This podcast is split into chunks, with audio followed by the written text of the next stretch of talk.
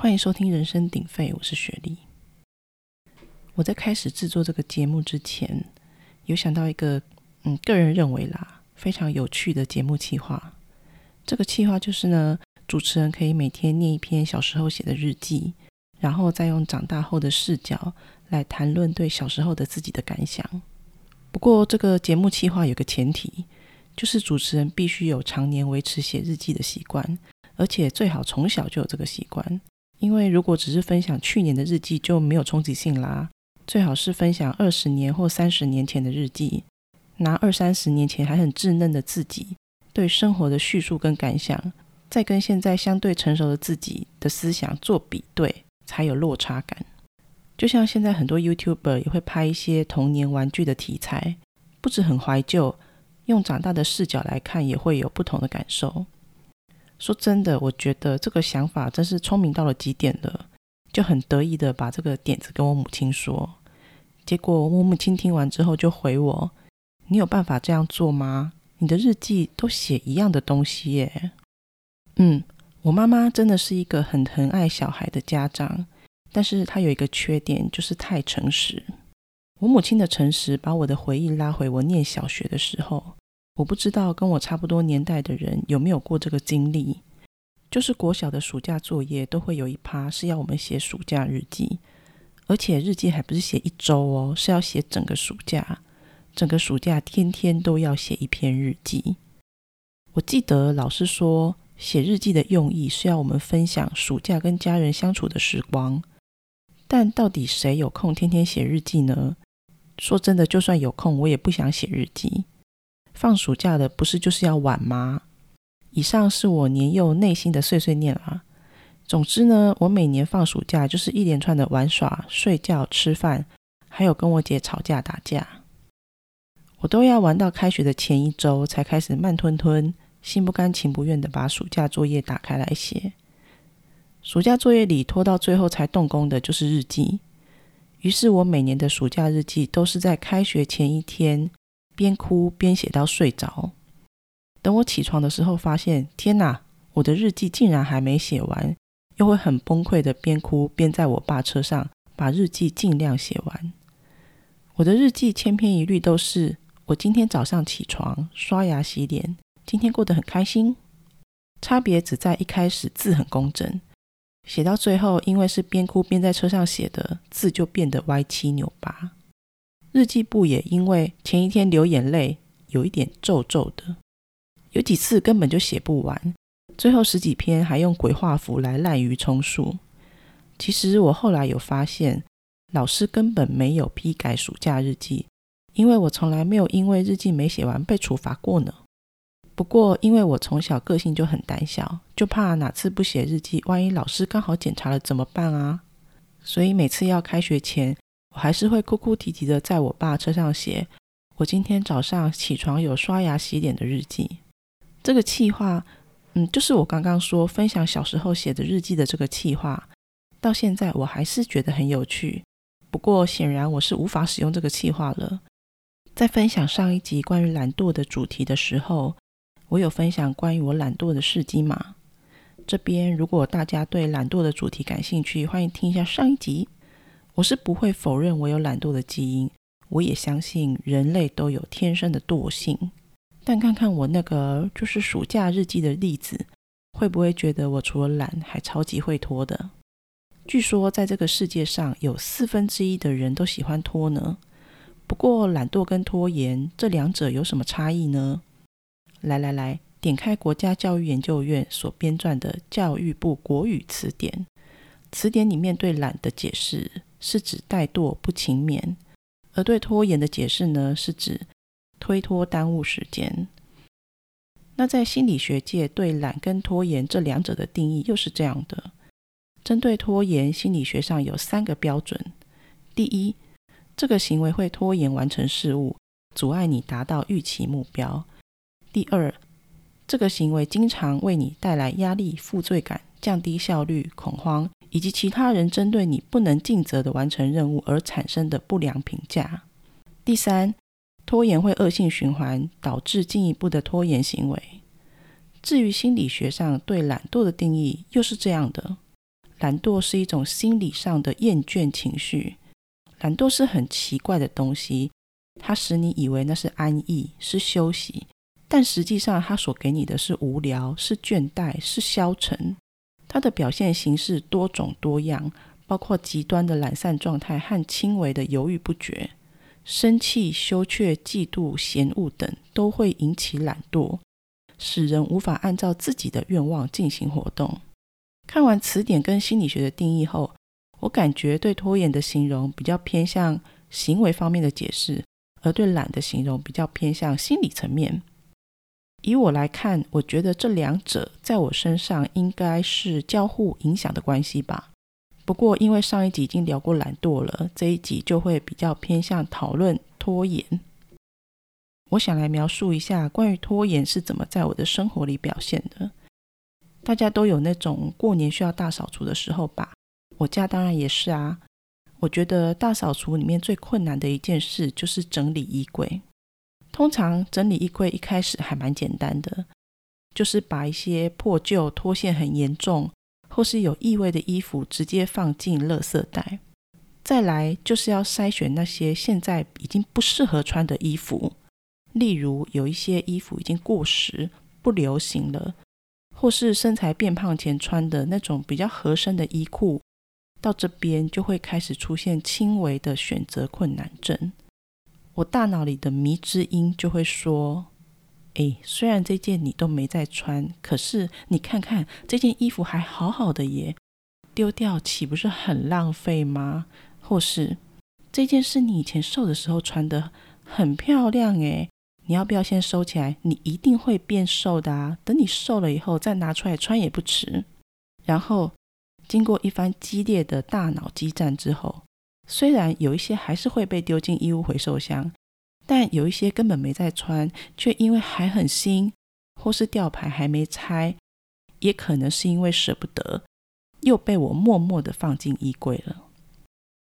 最后就是那些没过时但又没穿过的衣服，这类衣服原封不动的被塞进衣柜的几率之高啊！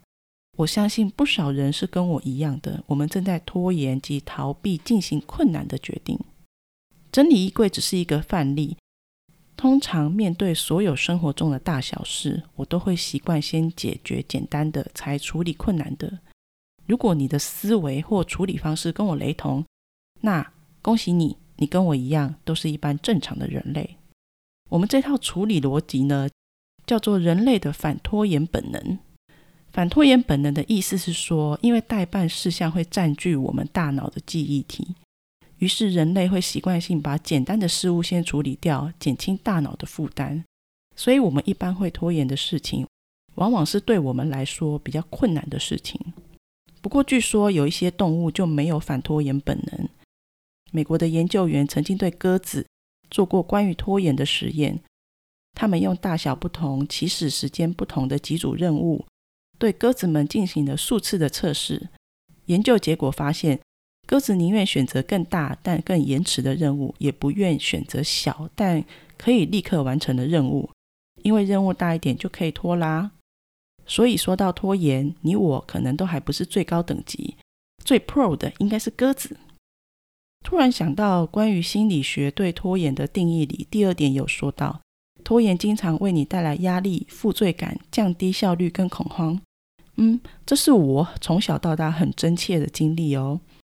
就是我节目开头说的写暑假日记，开学当天流着眼泪跟鼻涕在爸爸车上写作业的我，压力、负罪感跟恐慌这三种情绪可以说是在我内心不停的轮番上演。其实一边手抖着写日记的时候，我都很生气，气自己干嘛不放假的时候乖乖写呢？内心其实是充满满满的罪恶感跟自责。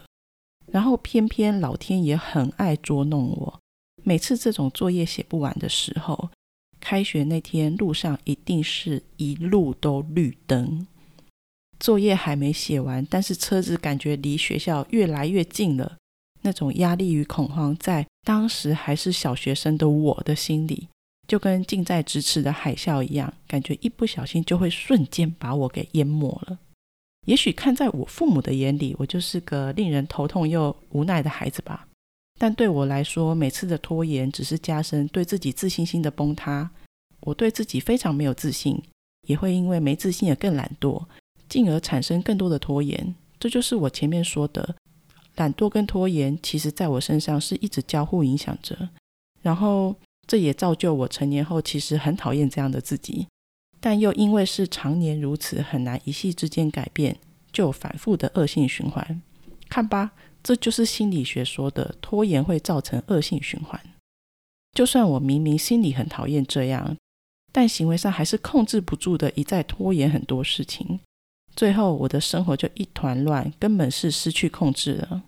生活最失序的那阵子，我每个月都没有办法好好的缴纳信用卡账单，最后被循环利息压得喘不过气。到了某一天，我突然意识到不能再这样下去了。我才下定决心要改掉我的拖延性格。像我这种只想一鼓作气又不切实际的小白，大家觉得我会选择用什么方式重新振作起来呢？很简单，只要去看看一些励志电影就知道，很多励志电影都会这样演：原本过得很不顺遂、很丧志的主角，把家里的旧家具换了，或是整个人大改造以后。就瞬间变成人生胜利组，不但事业成功，还获取甜滋滋的爱情。我年轻的时候就老是被这种桥段给洗脑啊，以为振作人生就是得这样子做。那阵子有一本书很有名，叫做《有钱人都用长皮夹》。我看完书，非但没学到精髓，还以为把钱包换成有钱人都用的长皮夹，我就会变有钱了。但事实是。我并没有变有钱，还花钱买了新皮夹，双重打击。这类的失败经验我有很多。打算要开始跑步，就买新的跑鞋跟运动服；想练瑜伽，就买瑜伽垫跟瑜伽裤；打算当个爱看书的文青，就一口气买了超多书。我很天真的想用，既然都花钱了，就要认真来逼迫自己。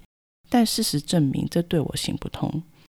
或许有的人可以吧，但这样的方式却很诡异的让我觉得压力山大，于是就很容易造成拖延，甚至最后就放弃了。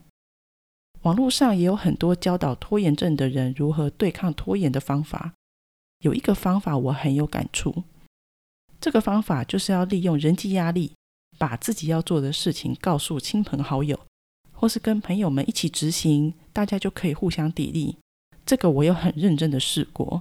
用在我下定决心要减肥的时候，我跟我的室友说我要如何如何的执行我的减肥计划，然后这个计划在一个礼拜后就宣告失败了。后来自我检讨后，发现不是网络上给的建议不对，是我很容易把目标设得太巨大或是太遥远了。就像减肥的那次，我跟我室友说我要怎么执行。然后我的目标是要减十五公斤。接下来，在我执行减肥的那一周，每天量体重的时候，我都觉得体重机的数字在嘲笑我。他在跟我说：“你今天才瘦两百公克，还离十五公斤很远哦。”所以意志不坚定的我，就在一个礼拜后放弃减肥了。虽然这些都是失败的经验，但我也是有很缓慢的从这些失败的经验里找到属于自己延缓拖延的方法啦。失败并不可怕，可怕的是无法从错误中学习，不是吗？有一本书在近几年被我奉为人生导师，这本书叫做《原子习惯》。这本书里面有很多概念，读起来都让我很感同身受。我想来分享书里面提到的一段关于启动跟行动的差别。原文是这样说的：启动时你在计划、制定策略与学习，这些都是好事，但无法产出结果。反观行动，则是可以产出结果的那种行为。而为什么有时候我们启动却不行动？因为有时候启动能让我们感觉有进展，却不必冒失败的风险。因为失败或被公开批评让人难受，我们就会倾向避免可能发生这种状况的情境。这就是有时候会一直处于启动状态却不采取行动的最大原因。我们想要延后失败。我看到“想要延后失败”这六个字的时候，感觉大脑被雷击。记得开始制作人声鼎沸的前几年，当时的伴侣也是很鼓励我做 podcast，甚至为了鼓励我，他还送了一支 Yeti 的麦克风给我。收到麦克风的那阵子，我对做节目有很多的想法。那时候的节目计划基础也构思的蛮完整的，包含节目内容走向、节目名称，甚至我还很三八的取了我的艺名。但节目就启动到这边之后就停滞了，一停滞就是两三年，然后就没有然后了。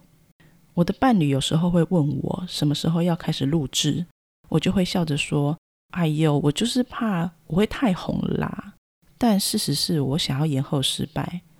我知道这种自媒体就是把自己摊在阳光下，任何人都可以对你做出评论。因为我没有勇气接受大家的评论，这种害怕挫折的心态让我一拖再拖，拖到没有了。而现在制作《人声鼎沸》这个节目，跟几年前的心态就不太一样。对这个节目而言，我只有一个目标，就是每周礼拜三晚上八点都能播出一集十八到二十分钟的节目。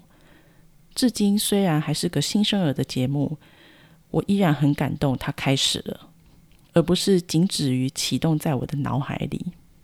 今年的五月份，我给自己下了另一个目标，就是每天要走七千步。根据经验，目标设定快走七千步，或是跑步五公里，都会让我感到困难而放弃。所以今年就设定，无论以何种形式跟速度。每天只要我的苹果手表有计数到七千步就好了。所以我在一开始的时候很常去逛街，因为逛街会东看西看，分散你的注意力，就会无形之中多走一点。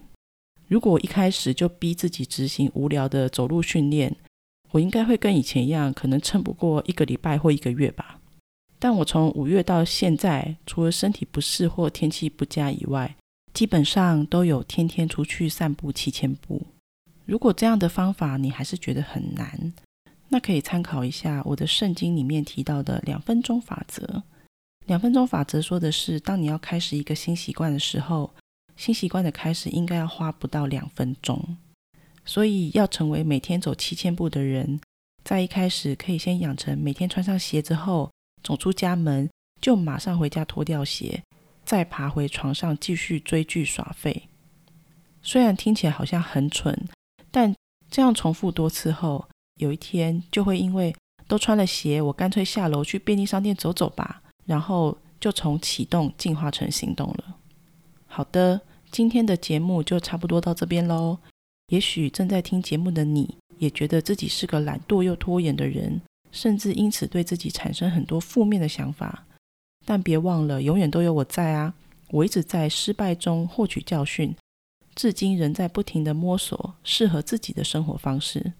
人生是自己的，拖延终究是要自己承受苦果。希望我们都不要上志，慢慢来就好。复利效应总是惊人。如果你也有跟我一样的烦恼或是人生经验，欢迎来信或留言。喜欢本节目的朋友也请留下五颗星哦。拜拜。